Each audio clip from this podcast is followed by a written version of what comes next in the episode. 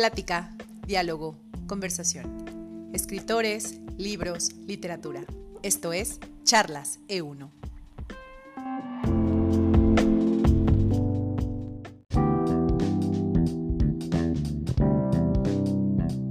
Para una charla se necesitan dos personas. Eh, pues quien me acompaña es eh, Julia Cuellar, autora de E1 Ediciones con su libro Amor en Presente y además este, conspiradora para la creación del logo y el nombre de esta editorial. Pues eh, Julia, qué bueno que estás aquí en, en, en, esta editorial que tuviste nacer prácticamente. Hola Juan José, mil gracias. Estoy muy contenta de estar otra vez aquí y ahora bueno, pues vamos a platicar un poquito de Twitter, que también nos tocó compartir cómo esta red fue creciendo y pues básicamente a partir de eso hicimos el libro de Amor en Presente, que bueno, fue una de las primeras publicaciones de E1. Sí, exactamente. Y además, eh, pues en esa época Twitter era diferente, ¿no? Ahorita está tomando las redes sociales un papel cada vez más protagónico.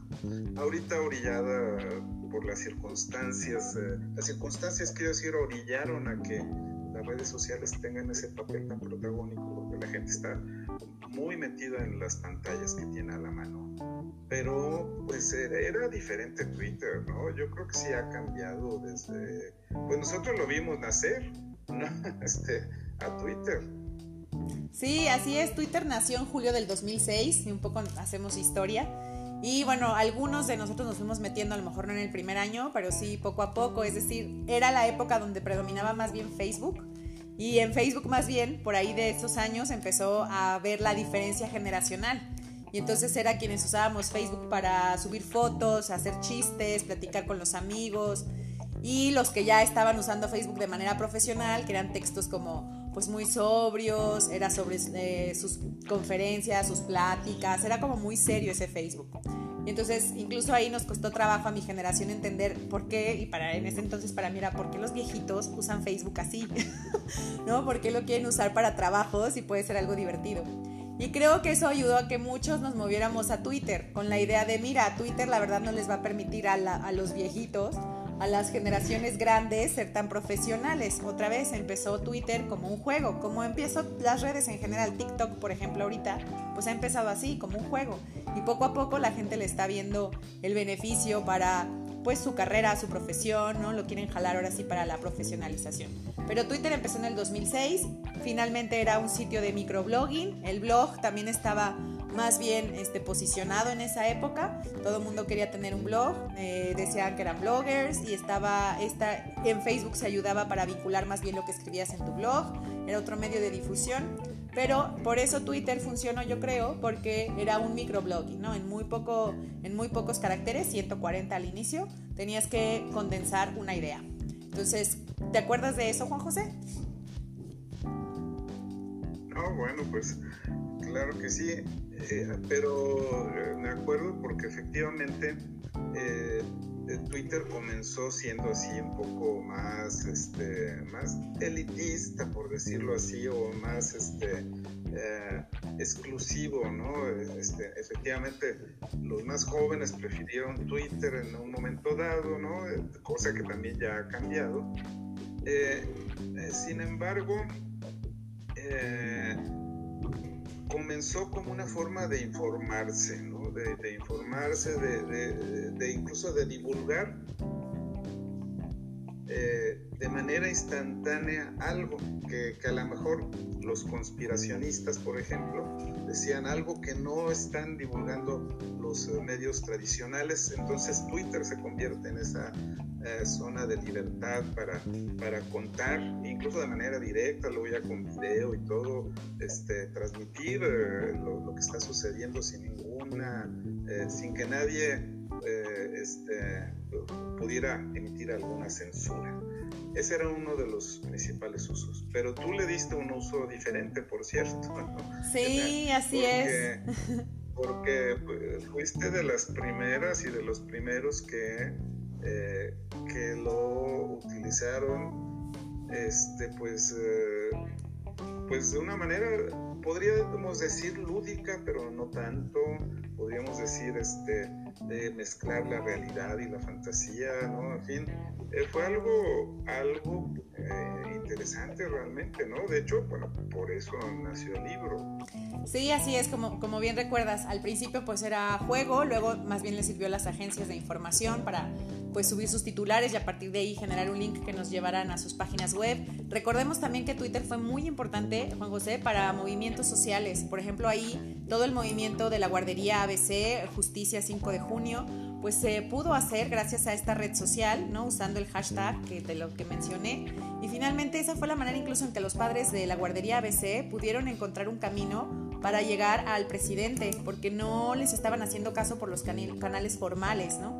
Entonces finalmente fue una forma en que la sociedad encontró un momento y un lugar para hacer presión y a lo mejor eso no lo habíamos visto venir, no pensábamos que una red social podría provocar cambios en el mundo real. También tenemos el ejemplo de Internet necesario, también un grupo de personas se reunieron y a través del hashtag pues buscaron ¿no? lo de cuando empezaban estas ideas de hacer un impuesto para las telecomunicaciones, que bueno, pues hoy es otra historia. Eh, pasamos, por ejemplo, del Twitter de 140 a 280 caracteres. También la primavera árabe, pues recordaremos que le debe muchísimo a Twitter. Finalmente, por algo, ahora existen este tipo de movimientos que quieren regular el Internet, porque las redes empezaron a pues hacer una fuente de transformación social, no lo veíamos venir. Por ahí también se empezó a usar el término que eras este, pues un activista de sillón, ¿no? Echado, estabas tuiteando y cambiando el mundo según tú. Pero entre esas propuestas de a lo mejor no cambiar el mundo y sí cambiar el mundo, pues hubo de todo un poco. También hubo fraudes, por ahí estuvo este, en el 2012 un gran fraude de una campaña social. Pero bueno, entre todo eso, yo aproveché, como bien dices, para escribir Amor en Presente, porque veía que Twitter permitía esto, la, ficción y, y, la realidad combinadas. Incluso hoy podemos decir que por eso Twitter en el 2020, junto con la pandemia, pues ha decidido marcar, por ejemplo, publicaciones que pues consideran que no son del todo verdaderas, ¿no? Y entonces existen a veces marcadores que pone Twitter a ciertos tweets o a cierta información diciendo que vayas a, a, checar los datos, ¿no? O que no es del todo verídica esta información. Pero antes de eso, pues lo que yo hacía en el 2012 fue un poco empezar a contar historias en Twitter y como era esta sensación todavía del microblogging, pues básicamente pensabas que lo que la gente escribía era título personal. Entonces yo empecé a escribir un poco historias de amor así, entonces quienes me seguían pues empezaban a pensar que lo estaba diciendo de mí misma y, también yo jugaba con esto, es decir, mis historias estaban en primera persona justo para que pareciera que era mi historia y entonces bueno pues mis seguidores se emocionaban y luego opinaban sobre lo que yo debería de hacer pensando que era yo la protagonista y jugamos con esta ficción realidad, ¿no? Y sabía a veces que sí les hacía caso y cambiaba un poco la historia, otras simplemente iba siguiendo mi línea, ¿no? Que yo ya tenía pensada en la historia antes de que Twitter permitiera que vincularas varios tweets, este, ahora me hubiera servido más, o sea, quisieras esta cadenita de tweets, pues antes no se permitía, no era un tweet nada más y tenías después que seguir la narración si querías. Entonces yo tenía que usar el escribir un solo tweet, dejar como puntos suspensivos para que la gente imaginara que iba a venir el siguiente tweet y después escribir el siguiente tweet pero no necesariamente estaban vinculados, insisto, como ahora Twitter lo permite. Entonces también el que hubiera mis tweets un poco sueltos, pues alguien podía cachar alguno que era la mitad de la historia y otro sí haber ido siguiendo todos, ¿no? Este, esto, pues bueno, implicaba también que la gente entrara a la narración en el, pues en el momento que podía y eso también pues les daba a lo mejor una perspectiva distinta de la narración, lo cual era interesante. ¿Mande?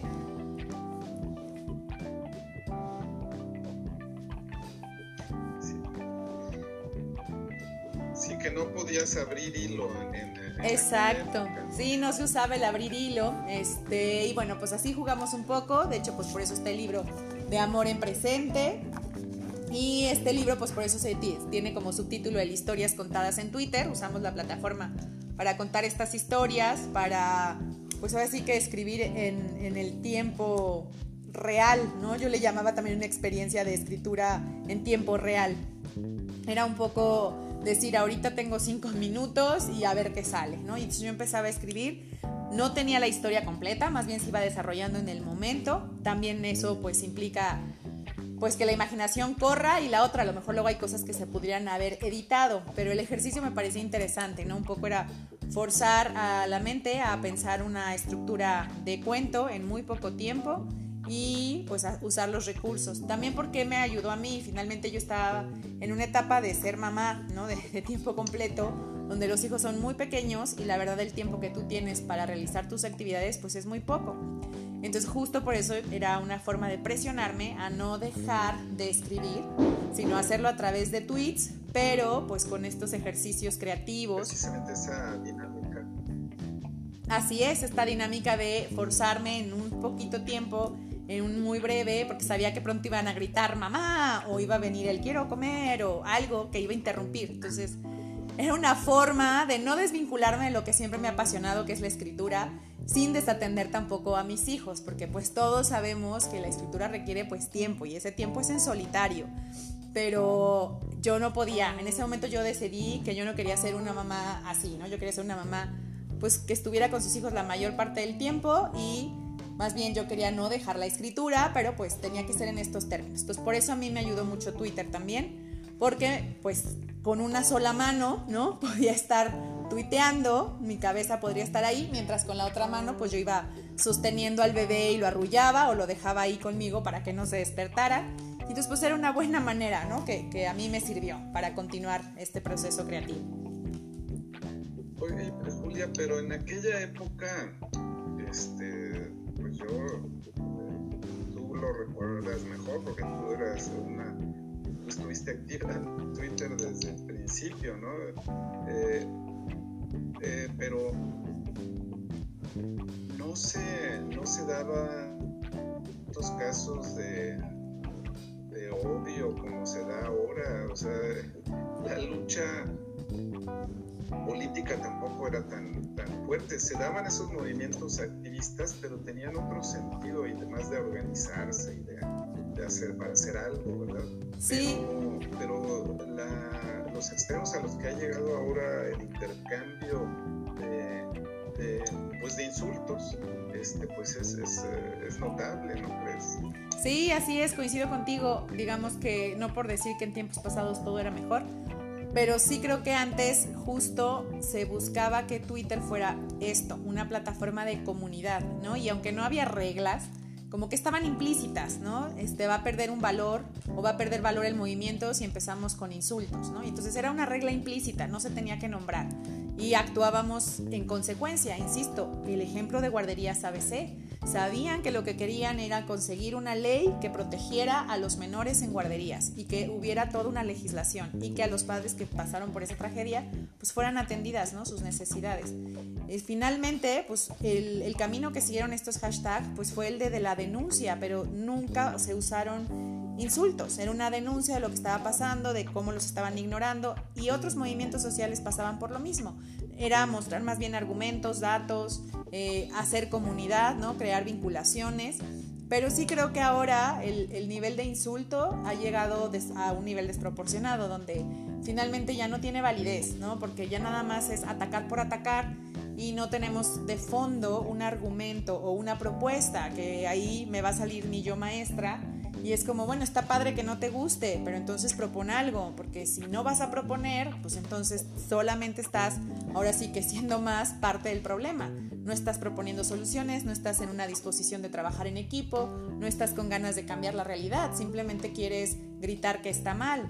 Pues está mal para quién, desde qué perspectiva, por qué según tú te está moviendo qué. O sea, otra vez creo que la parte reflexiva sería importante retomarla. También hay quien quien afirma que pues finalmente esta parte reflexiva que requiere un tiempo, pues no se puede en las redes sociales, ¿no? Recordemos que Twitter como sea solo tiene 280 caracteres. Ahora, y aunque nos permitan abrir hilo, pues también este, ya nos hemos acostumbrado a que las redes tienen que ser algo breve.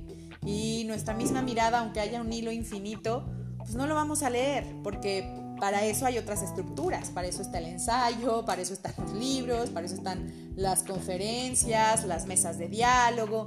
Es decir, también creo que tenemos que entender las limitaciones de una red social y sobre todo de una como Twitter, ¿no? ¿Cuál es el límite entre lo que se puede hacer? Y pues como dices, creo que el odio por el odio mismo no tiene ningún sentido en ninguna plataforma, ¿no? Ni virtual ni presencial. Yo sigo creyendo que pues se tiene que argumentar este, poner una postura y finalmente hacer propuestas.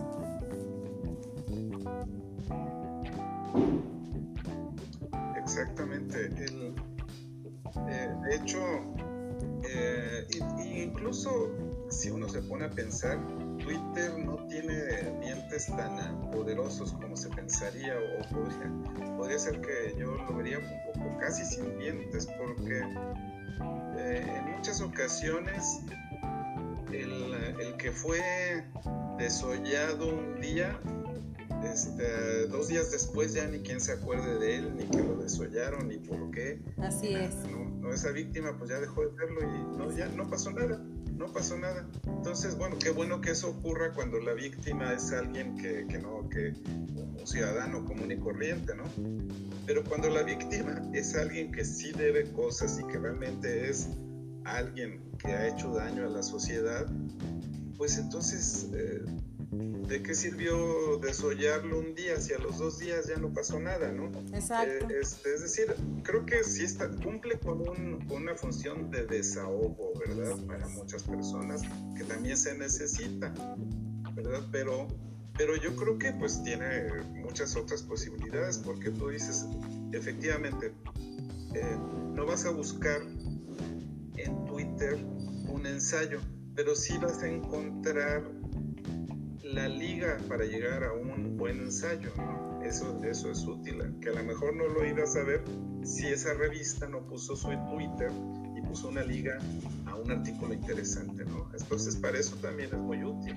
Sí, así es, como manejando los encabezados o atrapándonos con una, una frase o algo que nos lleve a otros sitios donde la conversación pueda cambiar. Lo que mencionas también es importante, es justo el límite de, la red, como bien dices, pues a lo mejor ahí no es el espacio para una conversación más extensa. Y como dices, este modo de acribillar a alguien públicamente, pues tampoco, ¿no? Y, finalmente hay que insistir, las redes sociales no es el lugar donde se hace justicia, o sea, evidentemente es el lugar para dar información y para que la gente sepa, pero si alguien tiene que ser llamado a justicia, pues para eso existe un sistema legal que podrá tener todos sus asegúnes y que más bien se tiene que trabajar pero justo es eso, esto es solo una red social, aquí no importa cuánto lo acribilles, si él tiene que responderle a alguien es a la ley, ¿no? O sea, no no es Twitter no es el lugar. Entonces, cuando alguna persona es atacada en algún tipo de red social, pues ahora sí que ahí la verdad es que depende de su estado emocional y la habilidad que tenga su grupo de apoyo de contenerlo, porque sí es terrible cuando alguien vive una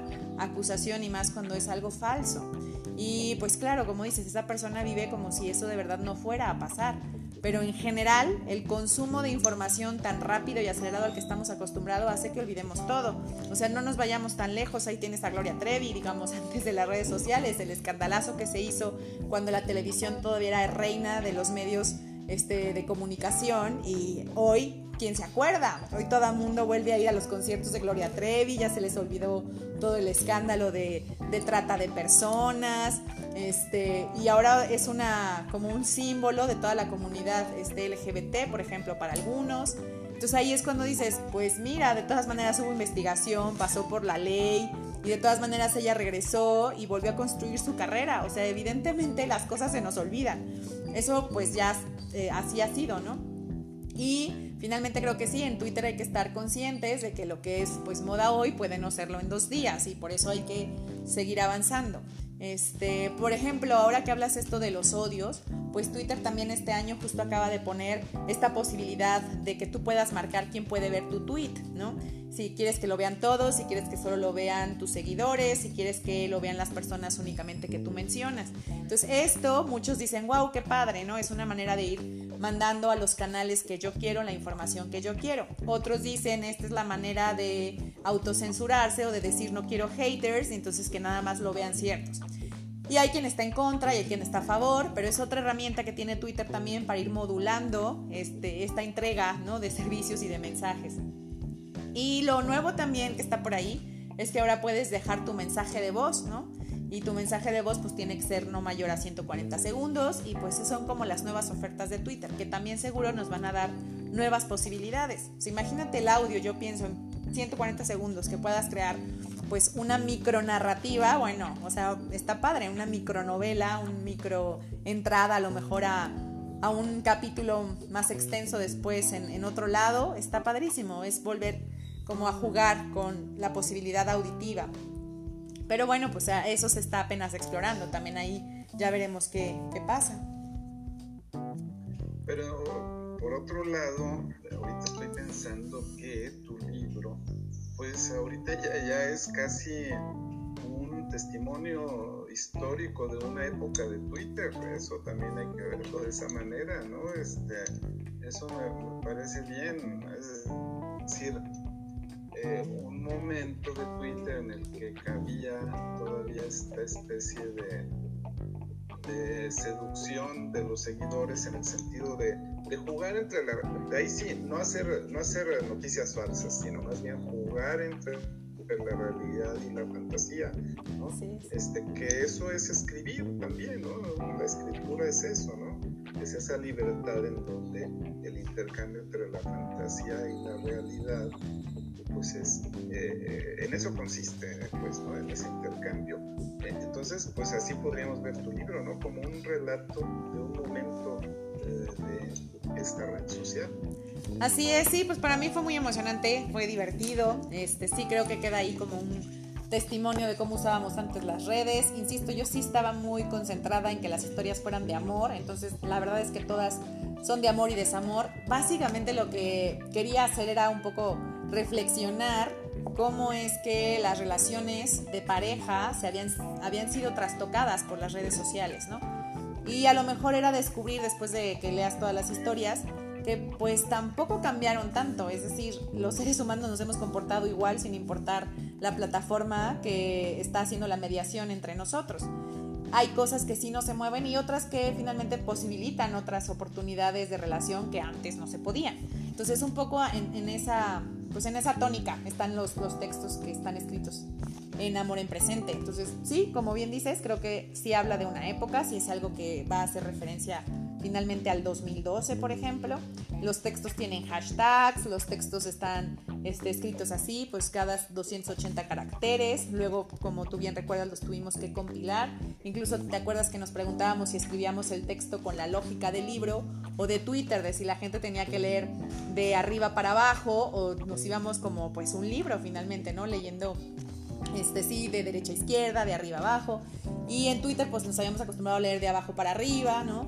porque así iba el timeline. Entonces, bueno, pues ya se hizo la edición y pues creo que quedó bastante bien. Y es un buen ejercicio. Igual otra de las cosas que yo pretendía en el momento era que fueran historias breves, para que no hubiera el pretexto de en una vida acelerada, pues no leer porque no tengo tiempo. Era como, bueno, esto lo puedes leer en un tramo del metro, en una subida al, al metrobús, este, mientras vas en tu, pues no sé, descansando cinco minutos en el trabajo, es decir, historias muy cortas, pero que cumplieran ¿no? con los requisitos de una narración y que ojalá atraparan al lector en este tipo de reflexiones, pues esa, esa fue la intención y por ahí está. No, bueno, pues ojalá que, este, que, eso seguramente quiero decir lo han visto ya tus lectores y, este, y esperemos que pronto pues pronto conozcan más personas tu libro. Está disponible de manera electrónica, está disponible en todas las tiendas electrónicas, por decirlo de esa manera, de su elección, que ese es otro tema que, que, que, buscaremos ya. El día de hoy agotamos uno, pero el otro tema son los libros electrónicos. Este, es todo un tema, creo que habrá que hablar de esto. Pero por, por, por, por el día de hoy. Te agradezco mucho que hayas participado en las charlas, eh, de, en este, en el inicio, en el nacimiento de las charlas de Eurovisiones. Pues muchísimas gracias Juan José, fue un placer, estuvo padrísimo y pues ojalá nos veamos pronto otra vez teniendo estas conversaciones. Mil gracias.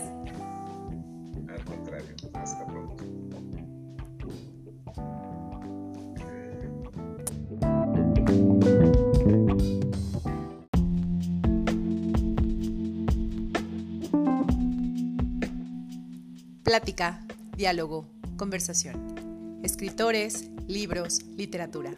Esto es Charlas E1.